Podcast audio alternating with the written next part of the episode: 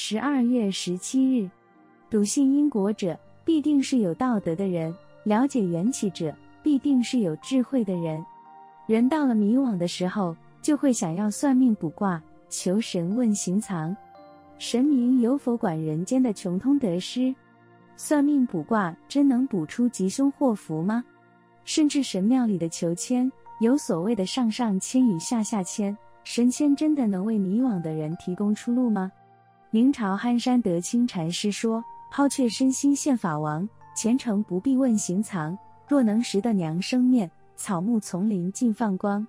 人生要交代给因果，交代给自己，不要交给神明，不要让神明来定自己的吉凶，不要请神明来做自家的顾问。其实人生不是上上签，就是下下签。上上签的人升官发财，荣华富贵。”下下签的人横逆挫折，一生困顿。上上签或下下签都不是神明所能左右决定，都是自己的行为造作而来。